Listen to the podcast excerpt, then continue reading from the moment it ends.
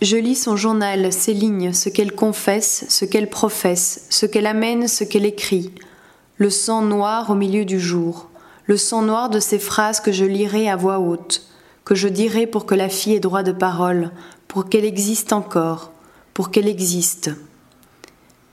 Quelle est-elle, la fille de la chambre? Quelle est sa voix? Que dit-elle, la fille de la chambre blanche?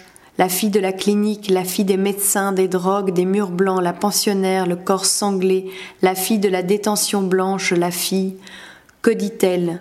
Que traduit-elle? Pourquoi? J'aimerais demander pourquoi.